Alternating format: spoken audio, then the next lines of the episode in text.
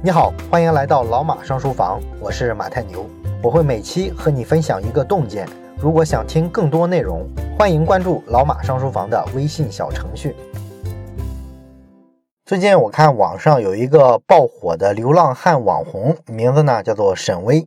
据传呢，这个人啊以前是上海审计署的公务员，但是呢已经流浪了二十六年了。最近呢突然火了。火的原因呢，是他常年读书啊，尤其是像什么《左传》呀、《论语》之类的国学经典，对这些东西呢非常熟悉。那么偶然间呢，有网友呢跟他交流的时候，就发现，哎，这个穿的跟乞丐一样的人，居然能出口成章啊！于是呢，就拍了视频传到网上。后来呢，在抖音上就火得一塌糊涂。那现在的局面呢，其实就是咱们最熟悉的场景啊，大家争相的去排队找这个沈巍拍照啊，以至于呢，都影响到人家的正常生活了。那么这个事儿出来之后呢，咱们的小伙伴啊就让我讲一讲对这事儿的看法。那实际上呢，一开始的时候我不太想讲这件事儿啊，因为确实没什么太特别的看法啊。每次火了一个网红之后，不都是这样吗？啊，什么犀利哥、凤姐，每次不都是被围观、被打探隐私吗？这有什么稀罕的？不过呢，后来我想了想，这个沈巍啊，这次啊还是有点不一样的啊，所以呢，我还是谈一谈我的看法吧。你注意啊，这是纯粹的个人看法啊，没什么太硬的知识点。不必太较真儿。那么这件事儿里啊，我的关注点是，大家给沈巍起的外号叫做“流浪大师”。为什么叫流浪大师呢？就是因为呢，大家觉得他读过很多书啊，懂得很多道理，很有文化。所以呢，网友啊就各种感慨啊。有人呢甚至说了这么一个评价：真正的大师在流浪。这意思是啥呢？啊，这有一定脑补的成分了啊。意思就是说，这个体制不公平啊。高高在上的这些所谓的专家都是些不学无术的水货，真正的大师都在街头流浪啊，好像是这么个意思，是吧？似乎是在影射什么。但是，是不是说读书多、出口成章就是大师呢？啊，实际上呢，人家沈巍啊自己也比较谦虚的说过这事儿啊，他说呢，读书多不代表就有文化啊，是你们自己读书太少了，才觉得我厉害。但是呢，从流浪大师的这个叫法的流行里啊，我还是能看出一件事儿。就是咱们普通人啊，潜意识里似乎有这么一个执念，就是觉得呢，高手应该在民间，各行各业呢，总有一些像这个《天龙八部》里面说的那个扫地僧那样的人物啊，与世无争啊，默默的当一个世外高人，偶然之间呢，露出那么一小手的时候，就轻松秒杀了一众所谓的高手。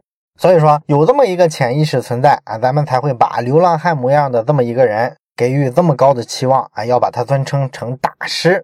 可是，不管你是不是搞学术的、搞科研的，其实我觉得一般人心里应该都清楚，大师这个称呼啊，分量是非常重的。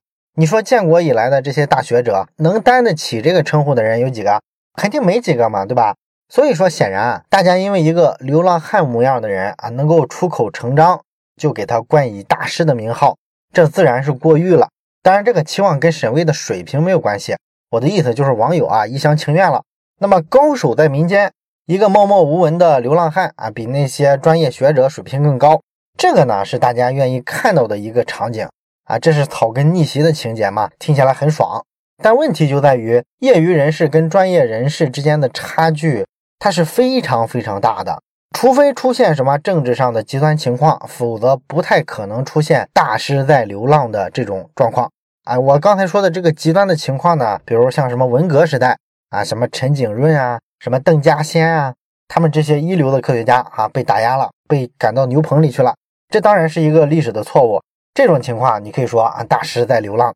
但是舍此之外，啊，只要是正常的情况，这个政治不是这么灰暗的时候，基本上不太可能出现这种草根逆袭的情况。所以，我觉得不要矫枉过正，总觉得有能耐的人啊都被打压了。一个更常见的现实是，专业人士跟业余人士啊。在任何领域的差异都是极其巨大的，巨大到你无法想象。你比如说这个足球吧，足球比赛里啊，咱们知道，一旦造成了点球之后，这个罚点球的队员啊，如果把点球踢飞了的话，被守门员扑住的话，那么通常啊他会被球迷喷死啊，因为这个点球的命中率啊通常在百分之八十以上，是吧？所以呢判了点球啊，几乎就相当于给了一个得分。而且呢，这个罚点球的球员呢，通常还是整支队伍里面射门基本功最好的球员。你要是没进球，那显得特别遗憾，显得不可原谅，对吧？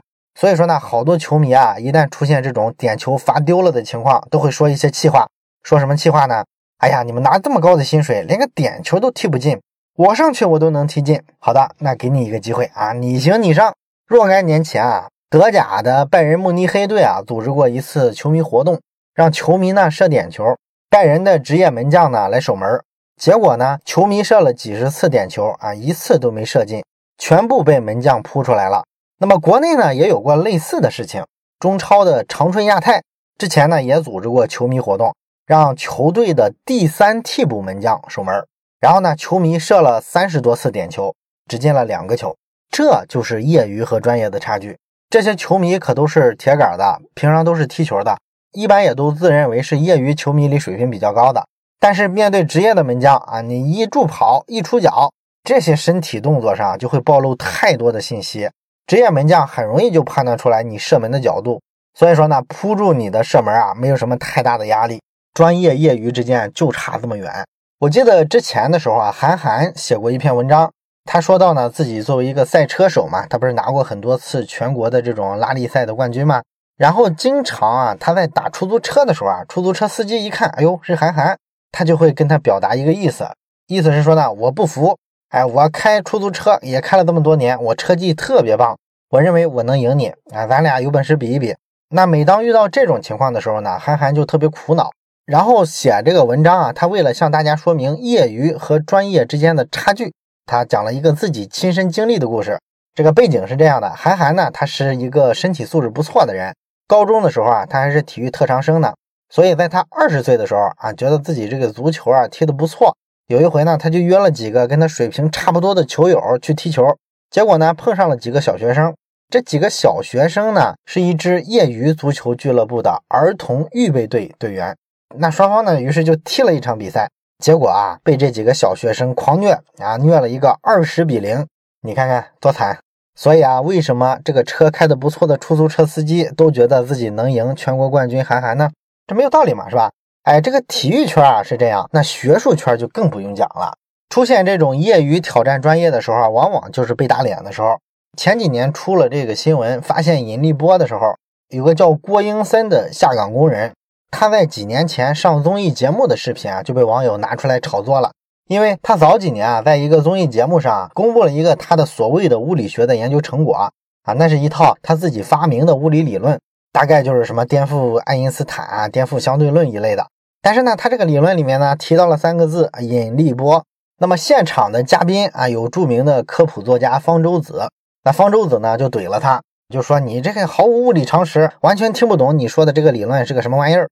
但是几年后呢，引力波被证实的这个新闻啊播出来之后，那好多网友呢就翻出来这条以前的视频，开始各种各样的评论啊，比如说方舟子，你欠郭英森一个道歉，或者是啊，我们全国人民都欠郭英森一个道歉，然后我们不能嘲笑一个什么有梦想的人一类的啊，这种文艺小清新的调调就出来了，这就让科研圈的人哭笑不得了，是吧？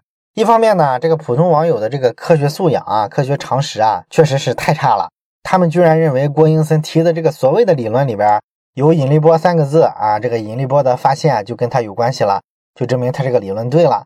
那另一方面呢，让科研人员觉得比较搞笑的就是这个价值观层面啊，实在是太错乱了啊。那怎么着呢？你中国难道要跟美国一样要白左化，要搞政治正确？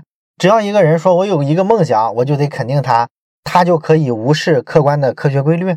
你明明就是一个中学物理水平都没有的人，你非要跑出来提一个什么物理理论，还要颠覆这个颠覆那个，要讨论引力波这么高深的东西，然后我还得尊重你的梦想，那谁来尊重一下我们这些科研狗的梦想？